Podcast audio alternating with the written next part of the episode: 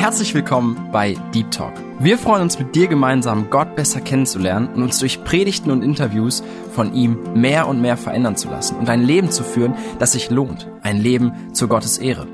Unser Anliegen ist es, mit dir über Themen zu sprechen, die tiefer gehen. Also eben nicht Smalltalk, sondern Deep Talk. Sei dabei und lass dich herausfordern. Hallo und herzlich willkommen zu einer neuen Deep Talk Folge. Schön, dass du heute wieder eingeschaltet hast. Ich bin die Johanna und heute hören wir den zweiten Teil von unserer Predigtreihe. Das hatte ich letzte Woche leider vergessen anzukündigen. Wir hören jetzt über einen längeren Zeitraum eine Predigtreihe von Klaus Günsche und ja, der Hauptakteur unserer Predigtreihe ist der Elisa. Wir haben letzte Woche schon gehört, wie er die gemeinsame Wanderung mit Elia gemacht hat und verschiedene Stationen abgeklappert hat. Wir waren unter anderem in Bethel, Gilgal, Jericho und am Jordan. Ich hoffe, du konntest was mitnehmen und heute hören wir ein weiteres Thema über Elisa und zwar sein erstes Wunder quasi ohne Elia. Ja, okay, er hat den Mantel aufs Wasser geschlagen. Das war das erste Wunder ohne Elia, weil man richtig zählt. Aber heute hören wir tatsächlich davon, wie er das Wasser, vergiftetes Wasser, Wasser, das untrinkbar war, quasi heil macht. Viel Freude beim Hören und wir hören uns später.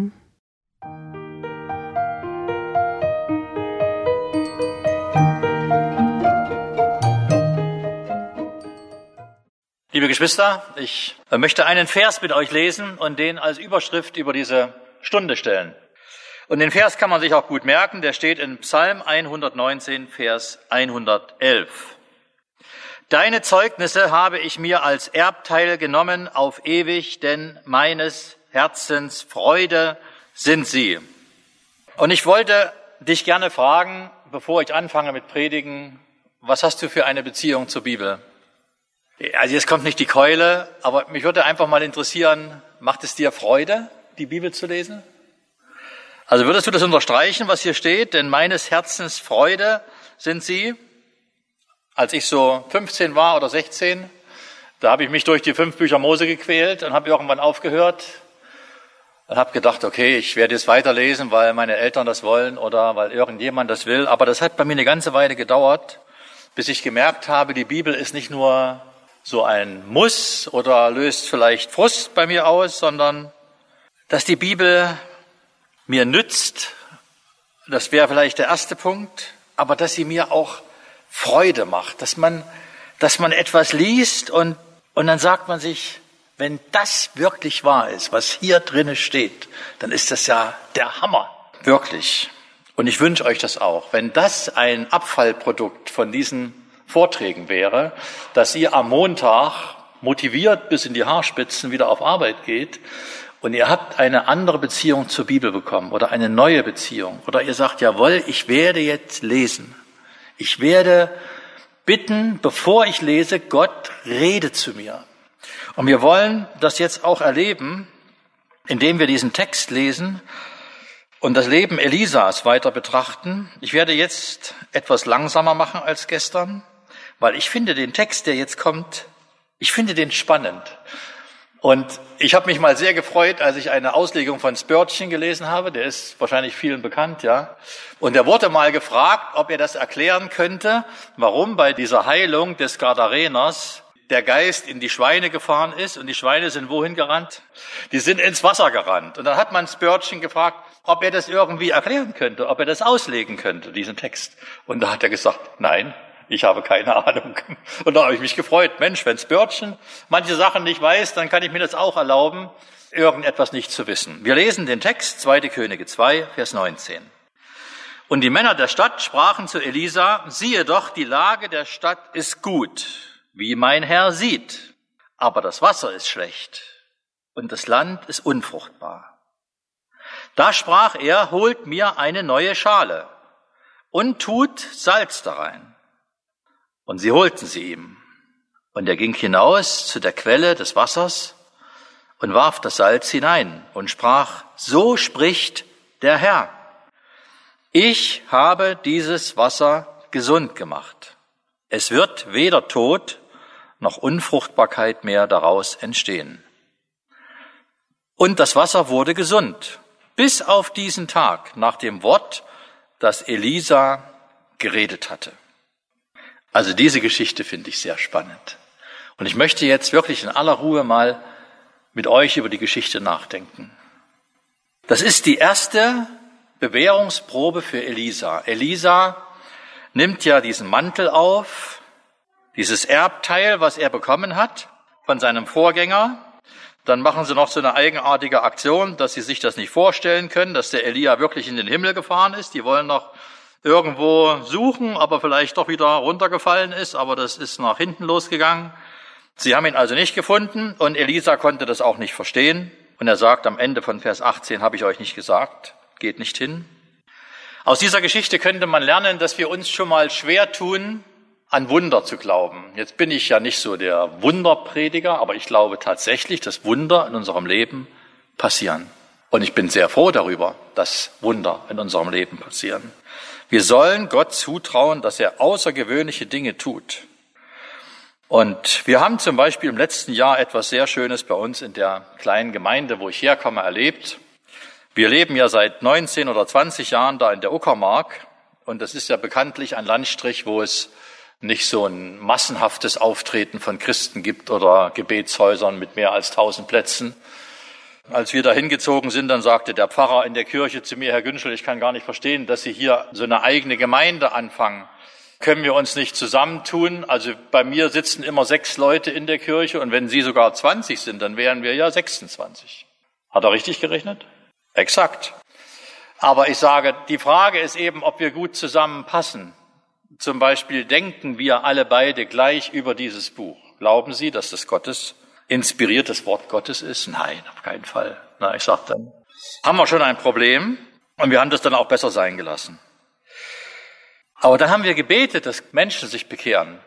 Und es hat sich nichts getan. Und im letzten Jahr, und zwar im März letzten Jahres, kriege ich plötzlich eine SMS auf mein Handy. Also das ist jetzt wirklich nicht gelogen, es ist alles wahr. Und da steht, sehr geehrter Herr Günschel, ich habe mein Leben dem Herrn Jesus übergeben und ich möchte, dass Sie mich so schnell wie möglich taufen. Da habe ich meine Frau gebeten, mich mal kurz in den Arm zu kneifen. Ich kannte die Frau nicht, ich habe keine Ahnung, wie die auf die Idee kam, mir so eine SMS zu schreiben. Und dann habe ich jetzt zurückgeschrieben, es freut mich bärig, aber ich würde Sie gerne mal kennenlernen und ich möchte gerne mich viermal mit Ihnen treffen, bevor ich weiß, ob ich Sie taufe. Und dann hat sie mich besucht und nach dem vierten Gespräch hatte ich keinen Zweifel daran, dass sie wirklich sich von Herzen bekehrt hat. Aber sie kam aus der Esoterik-Szene, ist zwei Jahre jünger als ich und sie hat ihr ganzes Leben in diesen Kategorien gedacht. Alles durchprobiert. Und sie hat genau gewusst, ich bin auf der Suche nach etwas, was ich bisher immer noch nicht gefunden habe. Und dann greift die eines Tages in ihren Schrank und ich weiß nicht, warum in ihrem Schrank das Buch von Wilhelm Busch steht, Jesus unser Schicksal.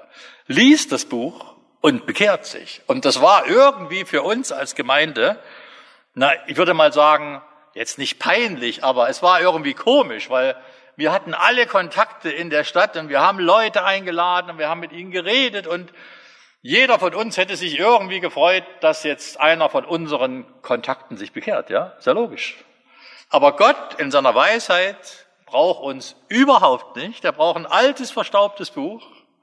Und das Schöne ist, dass die Frau, als sie sich bekehrt hat, dass sie irgendwie wusste, in meiner Stadt gibt es da oben so eine kleine christliche Gemeinde. Und da kann ich hinschreiben und die werden mir bestimmt weiterhelfen. Und dann haben wir sie wirklich getauft und ihre Tochter hat sich noch bekehrt und die beiden kommen jetzt bei uns wirklich regelmäßig in die Gemeinde. Und das ist für mich ein Wunder. Also wenn du dir unsere Gegend anguckst und wenn du Leute auf Gott ansprichst, die gucken dich an wirklich wie die Kuh, wenn's donnert. Keine Ahnung. Gott noch nie gehört. Und dann greift Gott ein in seiner Souveränität und öffnet das Herz eines Menschen. Und dieser Mensch nimmt Gott an. Und ihr wisst genau, was passiert. Wenn so eine Frau sich bekehrt, kommt ein ganzer Rattenschwanz hinterher. Die hat ein Umfeld von ähnlichen Leuten, die auch alle sich die Karten legen und die Bachblüten sich über die Türen hängen und alles, aber die sind wenigstens auf der Suche. Das sind wenigstens Leute, mit denen kannst du reden, ob nicht der christliche Glaube eine Alternative wäre, ob das nicht ihre Fragen beantwortet. Und dann passiert ein Wunder. Und wisst ihr, was meine erste Reaktion war, als ich die SMS bekommen habe? Ich habe gedacht, das ist sowieso nicht echt, oder? Das ist doch deine erste Reaktion. Das ist nicht echt. Und das ist genau wie die Leute, die sagen, na, wir werden den Elia mal suchen. Der liegt da irgendwo im Busch, der ist wieder runtergefallen von seinem Wagen, aber eine Himmelfahrt gibt's ja nicht. Und der Elisa, der sagt praktisch durch die Blume zu denen, könnt ihr euch nicht vorstellen, dass Gott ein Wunder tut? Könnt ihr euch das nicht vorstellen?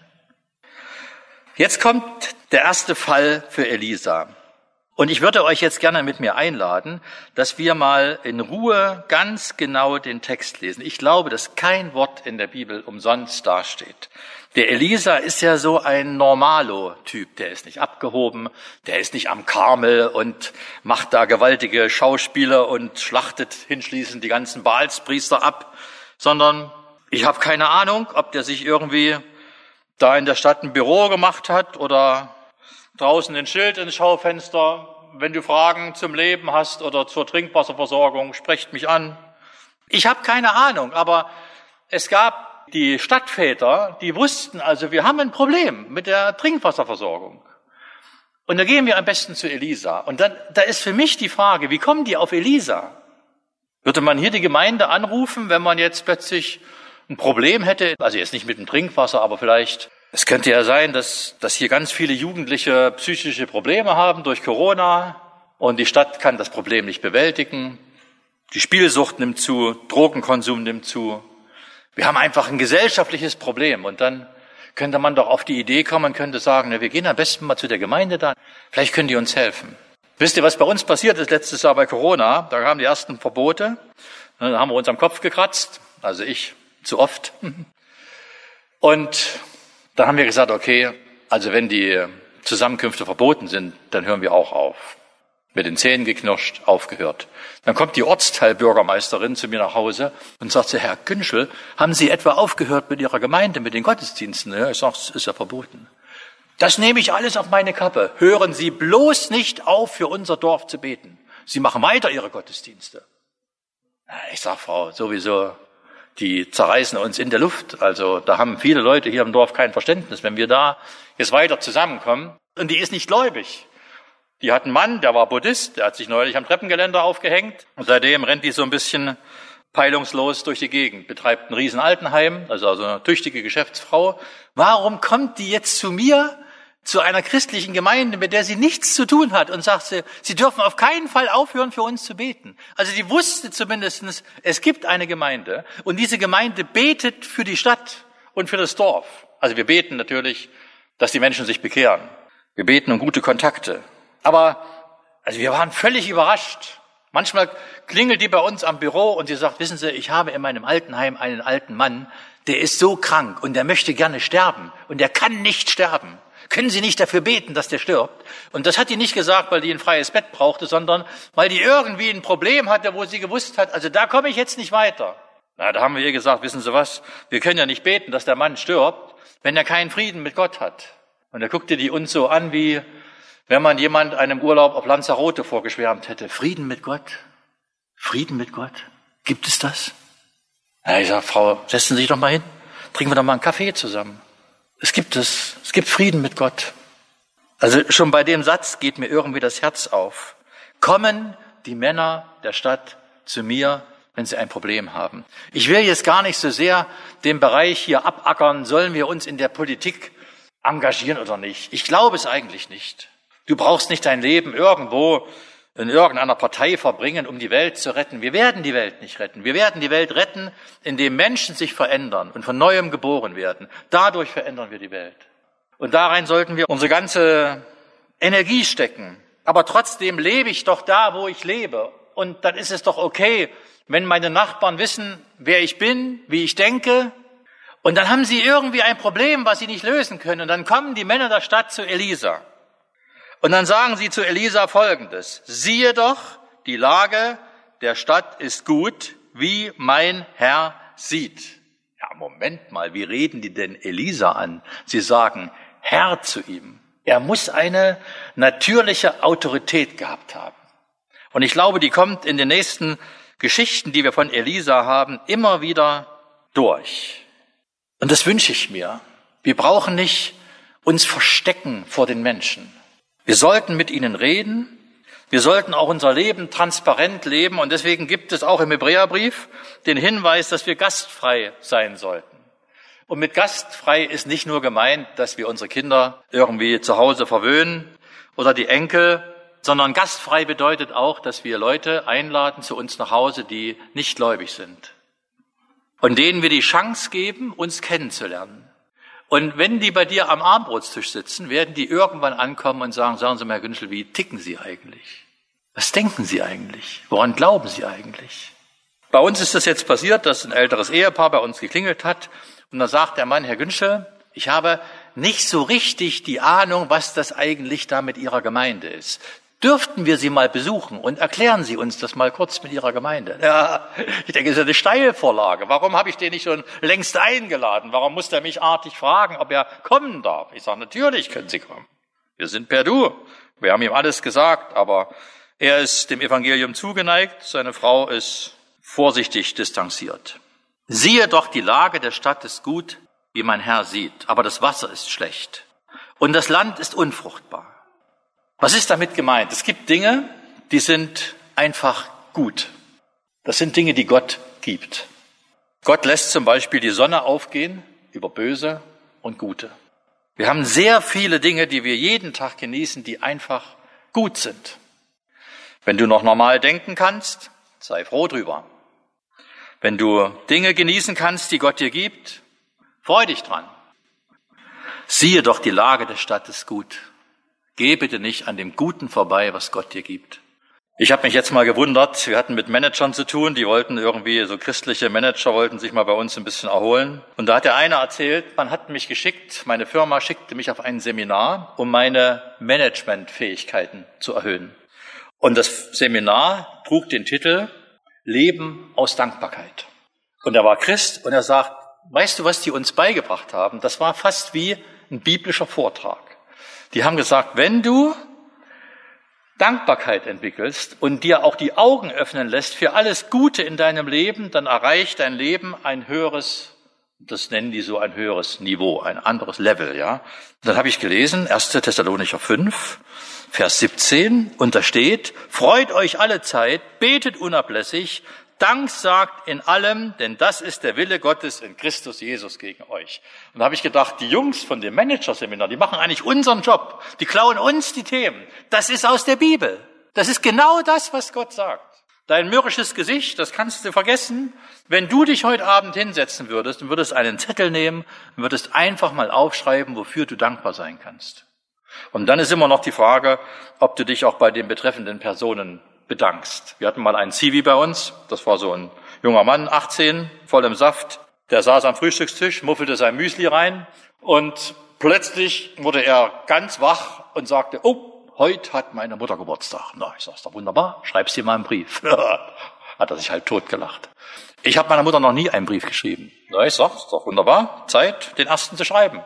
Und da habe ich den den ganzen Tag gepiekst, immer wenn wir uns gesehen haben. Ich sage, hast du schon einen Text überlegt? Ich sage, die Anrede mache ich, Rest schreibst du. Ich bezahlte die Briefmarke. Und irgendwann hat er das nicht mehr ausgehalten, dann ist er plötzlich 15 Uhr verschwunden, kam 17 Uhr wieder mit hochrotem Kopf. Ich habe den Brief geschrieben. Ich habe ihn umarmt. Er hat Luftnot bekommen. Ich sage, brauchst du 18 Jahre? Ah, ist das wirklich dein Ernst? Brauchst du 18 Jahre, um dich mal bei einer Person für etwas zu bedanken, wo du überhaupt noch nicht mal den Nerv dafür hattest, zu sehen, dass diese Frau dich mit all deinen Macken, mit deinem Meckern, mit all deinen psychischen Unwuchten ertragen hat? Ja, ja, ja, hast ja recht. Das ist inzwischen ein prächtiger junger Mann geworden. Aber manchmal brauchen wir so Augenöffner, die uns mal die Augen öffnen. Siehe, die Lage der Stadt ist gut, dass wir hier sitzen können, Gemeinde haben können, dass wir die Bibel haben in einer sehr guten Übersetzung. Die Lage der Stadt ist gut. Wir haben es so gut. Amen. Aber leider gibt es in unserem Leben auch ein Aber. Das Wasser ist schlecht und das Land ist unfruchtbar. Aha. Es ist was gekommen, was uns irgendwie das Leben schwer macht. Wasser ist in der Bibel immer ein Bild von Leben. Ich bin das Wort des Lebens, sagt der Herr und vergleicht sich dabei mit Wasser. Und er sagt in 1. Korinther 10, Vers 4, da löst er so ein paar Bilder aus dem Alten Testament auf und da sagt er in 1. Korinther 10, Vers 4, der Fels aber war der Christus. Und Mose schlägt auf den Felsen. Was kommt raus? Wasser kommt raus. Und es gibt einen Vers, da steht, dass das Wasser ihnen nachfloss regelrecht. Genau, das ist Psalm 105, Vers 41. Er öffnete den Felsen und es flossen Wasser heraus, sie liefen in den dürren Örtern wie ein Strom. Wenn wir mal zusammenrechnen, wie viele Leute zum Beispiel durch die Wüste gingen, dann können wir uns vielleicht auf zwei Millionen einigen, ja? Und wenn zwei Millionen jeden Tag ein Liter Wasser trinken, dann würde ich irgendwann gerne wissen, wie viele Kisten das sind, die man ranschleppen musste. Es ist ja die Frage, wie kann denn so ein Volk 40 Jahre lang genug zu trinken bekommen? Und das ging nur dadurch, dass Gott dafür gesorgt hat, dass dieser Strom immer hinter ihnen herfloss. Und er hat für Wasser gesorgt. Also Wasser ist in der Bibel ein Bild von Leben. Das Leben ist schlecht und das Land ist unfruchtbar. Als die Menschen in Sünde gefallen sind, ist etwas passiert. Dann ist das Leben kaputt gegangen. Und das finde ich so interessant. Seitdem sterben wir ja. Und das war aber nicht so gedacht. Es war so gedacht, als Gott Adam und Eva erschaffen hat, dass sie nicht sterben mussten. Aber in dem Moment, wo der Mensch in Sünde fiel, ist auch biologisch ein Schalter umgelegt worden, dass wir Menschen nicht mehr ewig leben, sondern wir sterben. Und das das glaube ich, das begreift inzwischen jeder, dass wir sterben. Und erst jetzt in unserer Zeit kommen die Menschen wieder auf die Idee, wir müssen dieses Problem mit dem Tod, das müssen wir irgendwie lösen. Also wir haben ja alle keine Lust zu sterben. Ein bekannter Manager oder, oder so ein ja, sind so Typen, die sind so eine Mischung zwischen Philosophen und Manager. Der hat sich neulich hingestellt auf einer großen Rede und er hat die Rede eröffnet mit dem Satz, ich habe nicht vor zu sterben. Da dachte ich immer, wie blöd kann man sein, ja? Also wie, wie kann man sowas aussprechen? Aber da steckt diese Arroganz und diese Blindheit und das Abgeben des Verstandes dahinter. Ich habe nicht vor zu sterben. Also nach dem Motto, in 100 Jahren bin ich noch da. Und es gehört nicht viel prophetische Gabe dazu, dem Mann zu sagen, Junge, du irrst.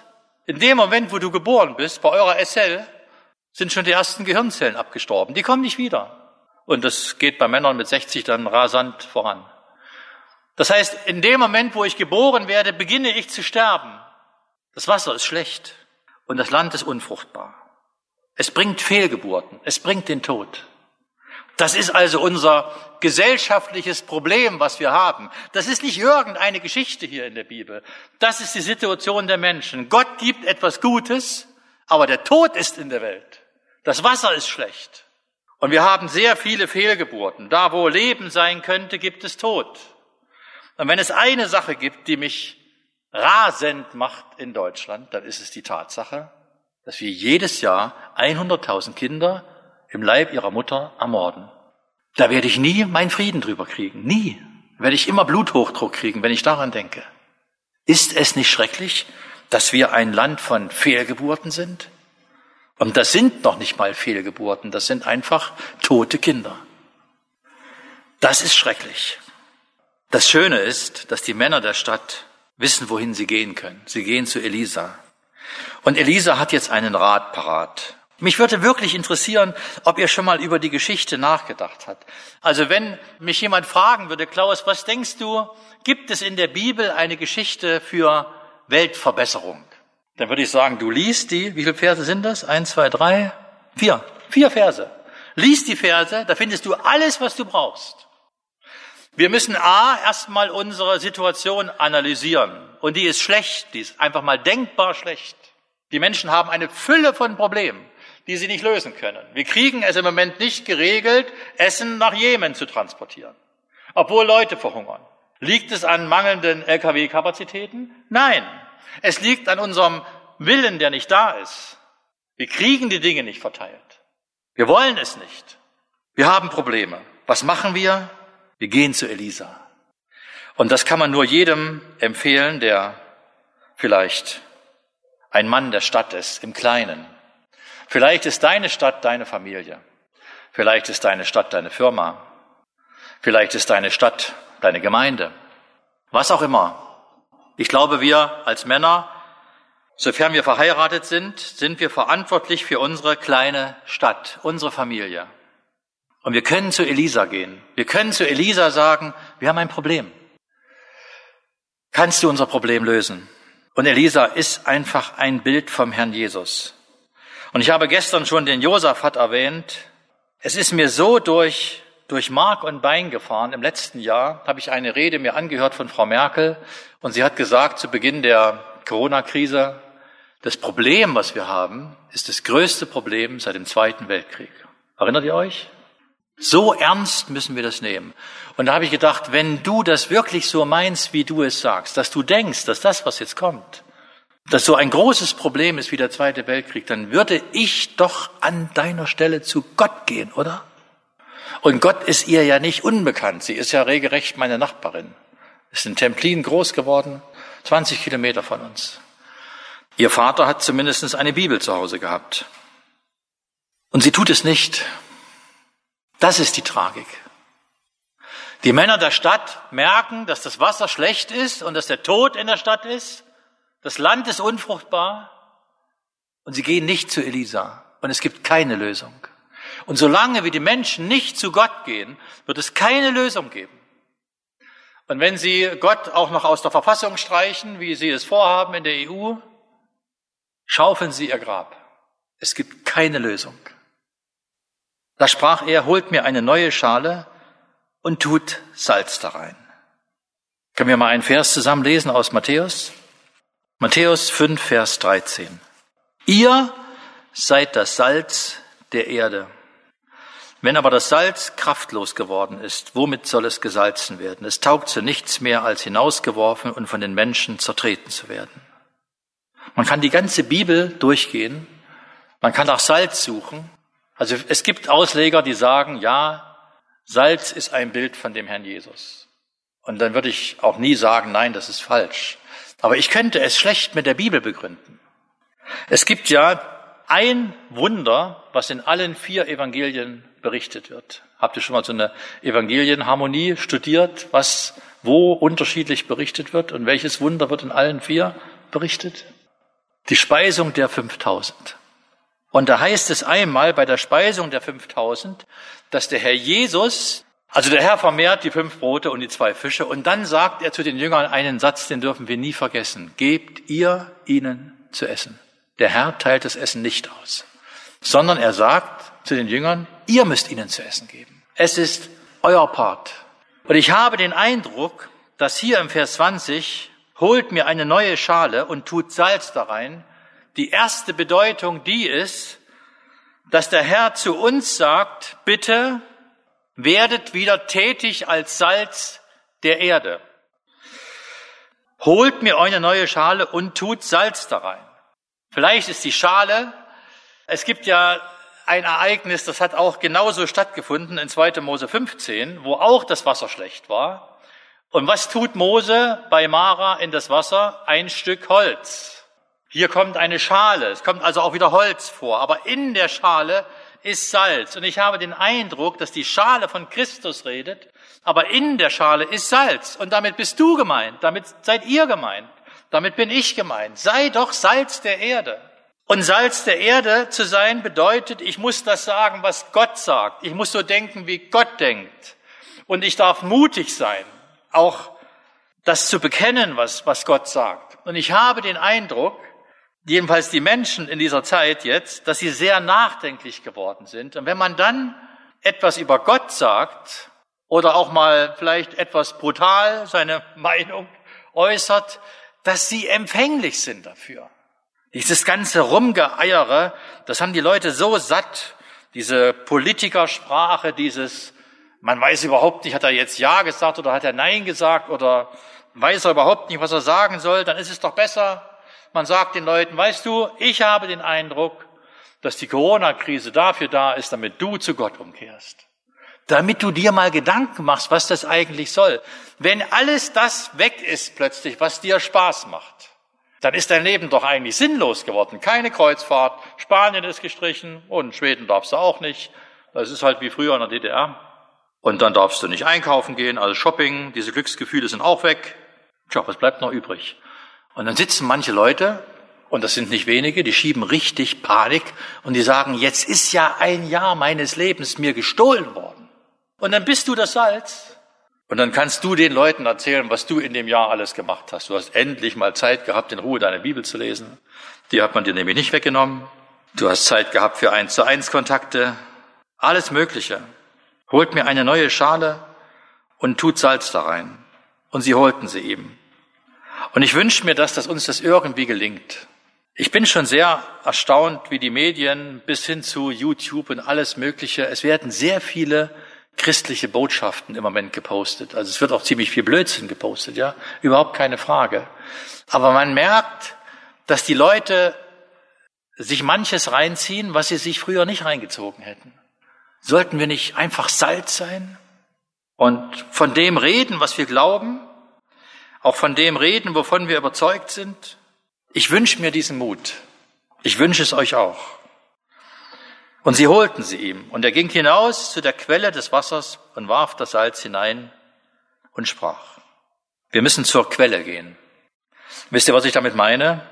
Alles Denken der Leute, das Denken der Politiker, das Denken der Philosophen, von allen möglichen Leuten, das hat immer irgendwelche Quellen. Und die große Quelle, die wir seit 200 Jahren in Deutschland haben, das ist die Aufklärung und einfach die Tatsache, dass es Gott nicht gibt. Und jetzt kommst du und du sagst, ich werde das Salz an die Quelle tun.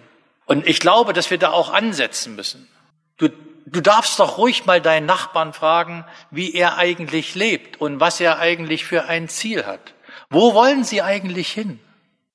Und viele Leute sind so frustriert, weil ihr Leben kaputt ist. Wir haben mit vielen Menschen zu tun, die alle kaputte Beziehungen haben. Und wenn du denen sagst, dass du seit, mal kurz durchrechnen, 34 Jahren verheiratet bist, dann sagen die dir direkt auf den Kopf zu, das glaube ich ihnen nicht. Das geht überhaupt nicht. Ja, ist okay, aber ich gebe zu, also ich würde auch nicht mal sagen, dass es jetzt schwierig war, aber dass sie es für kompliziert finden, aber Sie müssen einfach akzeptieren, dass es Menschen gibt, die genauso leben. Und das hat mit der Quelle meines Denkens zu tun. Also ich glaube an Gott und ich vertraue Gott, dass er mir die richtige Frau gibt und dass er mir dabei hilft, dass ich meiner Frau das Leben nicht schwer mache, bis sie stirbt oder bis ich sterbe, sondern dass wir eine gelungene Beziehung haben. Also das Wasser muss an die Quelle, nicht irgendwelche Tagesereignisse und Wetter und Wetter hin und Wetter her. Das Wetter brauchst du nicht drüber reden. Es findet sowieso ohne dich statt, also ohne deinen Einfluss. Aber wir können mal zur Quelle des Wassers gehen, zur Quelle der Tatsache, wie wir eigentlich denken und warum wir so denken.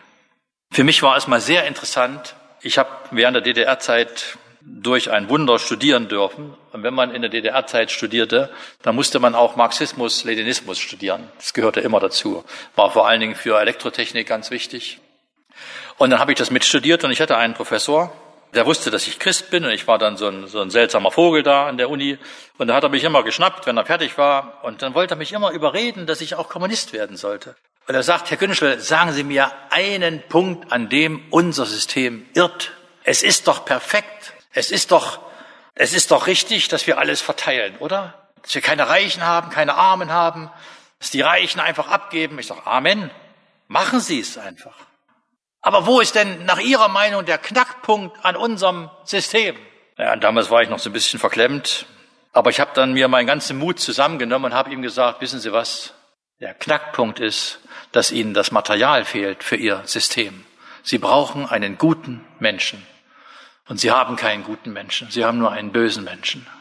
Einen bösen Menschen, der Egoist ist, der an sich selbst denkt, der gar nicht teilen will. Und dann gab es einen DDR-Witz, ich weiß nicht, ob es ein Witz war oder ob es Realität war. Jedenfalls gab es viele Betriebe, die hatten so ein großes Banner. Da stand immer drüber, aus unseren Betrieben ist noch viel mehr herauszuholen. Und das haben dann die Leute auch gemacht. Die haben geklaut, was das Zeug hält. Die haben gesagt, na ja, es ist ja eh mein Eigentum, ja, Volkseigentum, gehört ja alles mir. Nehme ich einfach alles mit. Ich sage zu ihm, die Menschen wären, wenn sie den, den guten Menschen hätten, den Menschen ohne Sünde, wäre ihr System perfekt.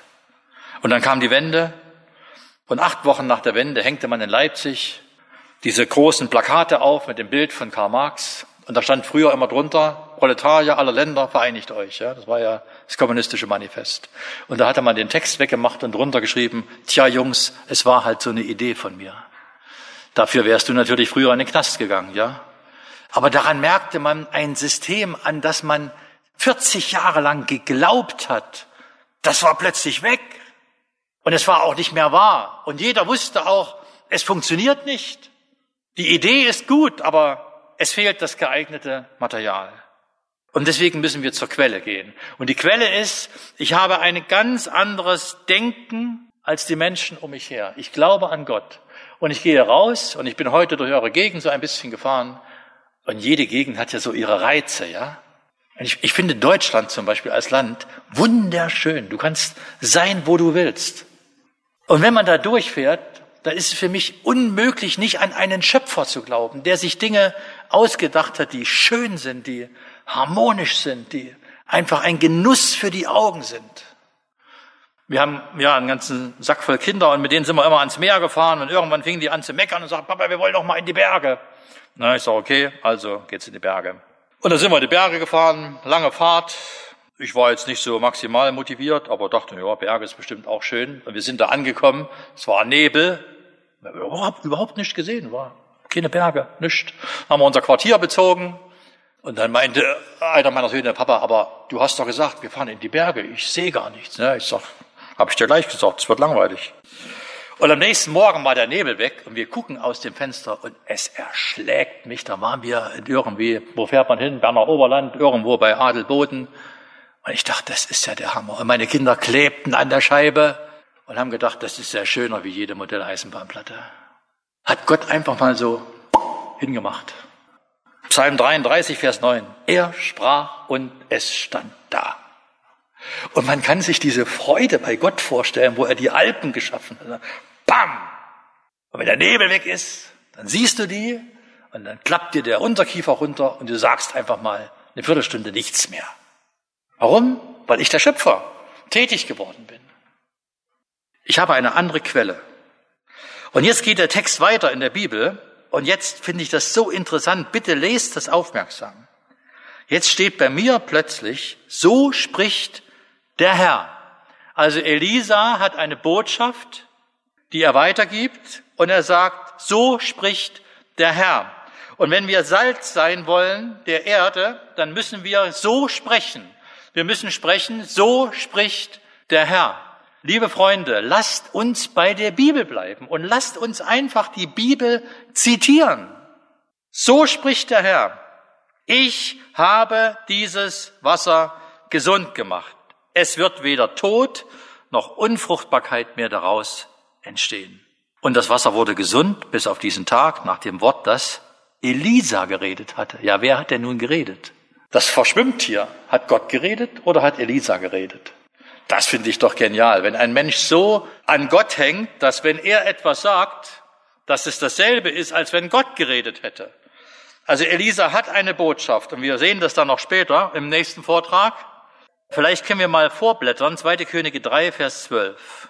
Da sagt Josaphat etwas über Elisa und das ist ein absolutes Fünf-Sterne-Prädikat für einen Propheten Gottes. Das Wort Gottes ist bei ihm. Der hört den Namen Elisa und dann sagt der Josaphat sofort, zu Elisa fällt mir ein, das Wort Gottes ist bei ihm. Stell dir vor, du gehst am Montag aus dem Haus. Also wonach guckst du immer, dass du das unbedingt dabei hast? Ehrlich? Handy. Na klar, man geht doch nicht ohne Handy aus dem Haus.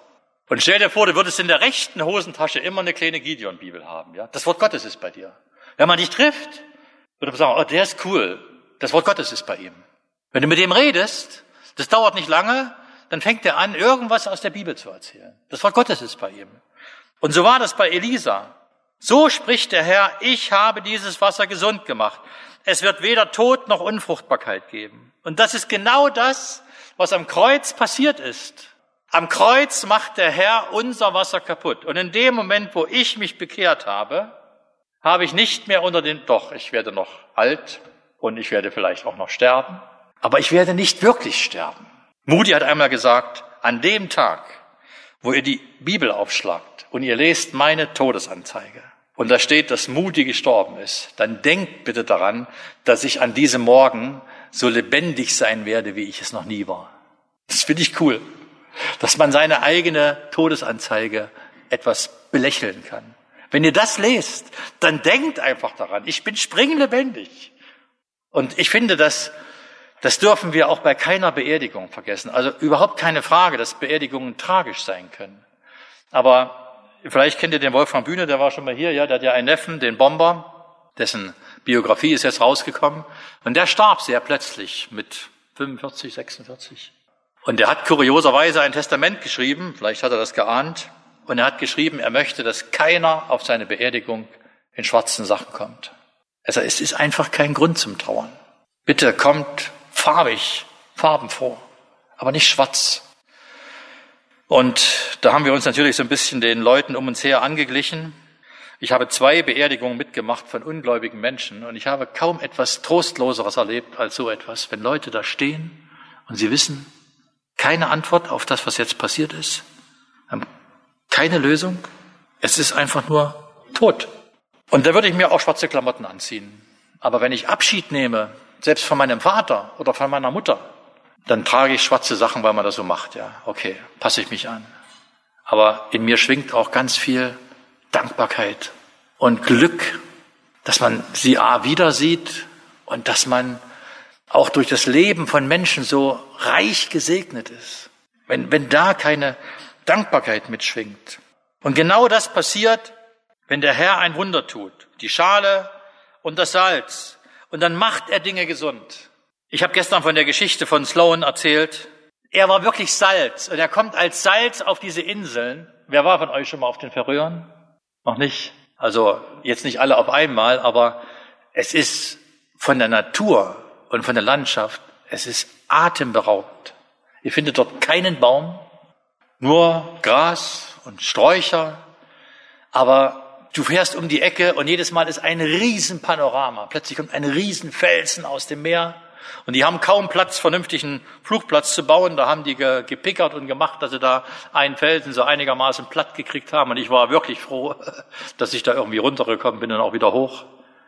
Und dann, und dann denkst du, es ist, es ist so eine, eine Welt für sich. Und dann kommt das Lauen dahin und er ist Salz und er heilt praktisch diese Inseln. Keine Kriminalität, kein Alkohol. Und dann hat diese Inselwelt einen Aufschwung erlebt. Einer von den Christen dort hat eine Firma gebaut und mit der hat er Fischereifahrzeuge hergestellt. Erst ganz klein und dann immer größer. Und er ist der inzwischen der, der größte Hersteller für Schottland, für England, der Fischtrawler herstellt. Und dann hat er ist er über die Insel gegangen und er hat dann sehr viel Geld verdient und er hat das ganze Geld immer auf jeder Insel so verteilt an Leute, denen es nicht gut ging. Und wenn du jetzt über die Inseln fährst, dann siehst du überall die Denkmäler von diesem Mann. Und, und ich denke, der war wirklich Salz und er hat das immer mit der Botschaft verbunden. Und als wir dann im letzten Jahr auf die Inseln kamen, dann sagte mir einer, Klaus, die Frau von dem Mann, die lebt noch. Das ist eine Witwe von, was weiß ich, 89 die möchte gerne mit euch zu Abend essen. Äh, da habe ich gedacht, das ist jetzt so, naja, nicht wie nochmal heiraten, aber das war, also ich kannte die ganze Historie schon und ich wusste nicht, dass die Frau noch lebt. Und als diese alte Frau mir gegenüber sitzt und die Geschichte von ihrem Mann erzählt, dann sagte sie, weißt du, wie man unser Leben zusammenfassen kann hier auf den Inseln? Wenn Gott uns heil macht, dann macht er auch ganz, ganz viele Folgen der Sünde, macht er auch heil. Gott segnet oft auch die Gläubigen für das, was sie tun. Und manchmal habe ich den Eindruck, wenn wir mit Gott arbeiten und leben, dass er uns überreich segnet, was natürlich wieder die Verantwortung mit sich bringt, dass wir vernünftig damit umgehen. Aber du konntest über die Färöer fahren, du musstest nur den Namen von diesem Mann nennen und jeder kannte ihn. Es wird weder Tod noch Unfruchtbarkeit geben. Und ich finde das so schön, dass das heute in unserem Leben abzuspüren ist. Ich kenne die Geschichte der Firma Abus. Kennt ihr Abus-Krane? Also es gibt ja Schlösser und Krane. Und die Firma ist so entstanden, dass da drei Leute in einer Garage waren und die haben da den ersten Kran zusammengeschweißt. Und dann haben sie immer jeden Morgen auf den Knien gelegen und haben dafür gebetet, dass Gott ihre Arbeit segnet. Und Gott hat ihnen wirklich Weisheit geschenkt. Und da wurden immer mehr Leute eingestellt, da waren es 30 Leute, da waren es 50 Leute. Und dann hat der alte Chef sich überlegt, wie kann ich meinen Arbeitern zeigen, dass ich sie schätze, dass ich sie nicht ausnutze? Und wie kann ich ihnen irgendwie Anteil an der Firma geben. Er hatte jetzt keine Aktien verkauft, aber der hatte eine Idee, vielleicht kennt ihr die Geschichte. Er hat jedes Mal in der Anfangszeit, wenn ein neuer Auftrag kam, jedem Arbeiter persönlich eine Milka-Schokolade geschenkt. deswegen heißt Abos auch Arbeit, Brot und Schokolade. Und das hat sie gefreut. Also sie wussten, wenn der alte Chef durch die Werkhalle ging, hatte so einen Packen Milka-Schokolade, hat er jedem persönlich eine gegeben. Wir haben wieder einen Auftrag gegeben. Preis den Herrn. Preis den Herrn. Es geht weiter. Und Gott hat sie gesegnet. Also ich will damit jetzt kein Wohlstandsevangelium verkündigen oder sagen, wenn du mit Gott lebst, dann füllen sich alle Konten und Scheunen ganz von alleine. Das meine ich damit nicht. Aber es werden unsere Beziehungen heil.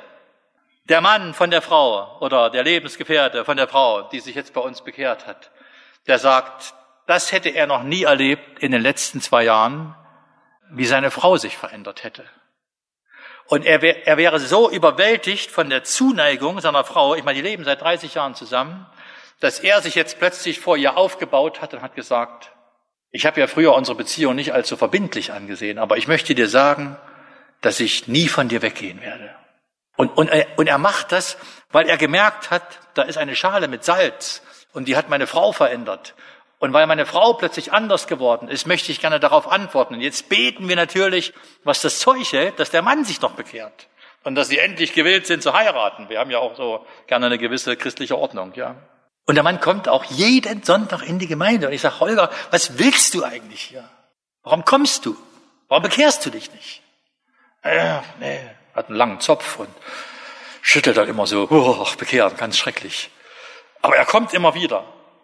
Und wir haben den Eindruck, Gott hat den an den Hammelbein und der kommt auch nicht mehr weg, der, dem bleibt nichts anderes übrig, als sich zu bekehren. Das Wasser wurde gesund bis auf diesen Tag, nach dem Wort, das Elisa geredet hatte. Ist das nicht eine schöne Geschichte?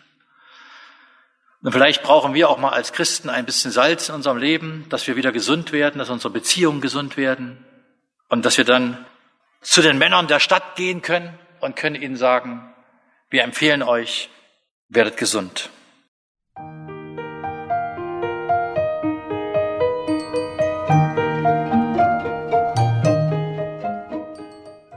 Schön, dass du heute eingeschaltet hast. Ich hoffe, du konntest heute was mitnehmen und ich wünsche dir noch eine wunderschöne Woche.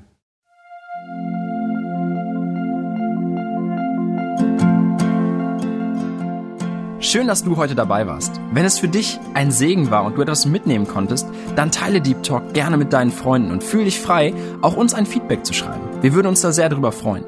Wenn du heute zum ersten Mal dabei warst oder eine Sendung verpasst hast, kannst du alle vorherigen Sendungen auf Spotify oder auf Soundcloud finden. Mehr Infos über Deep Talk oder Segenswelle allgemein findest du auf www.segenswelle.de oder auf unserem Instagram-Feed, auch unter Segenswelle zu finden. Falls du Fragen und Anregungen, zum Beispiel Themenvorschläge hast, schreib uns gerne. Wir wünschen dir noch eine gesegnete Woche mit den Worten aus Kolosser 3, Vers 17. Und was immer ihr tut, in Wort oder Werk, das tut alles im Namen des Herrn Jesus und dankt Gott dem Vater durch ihn.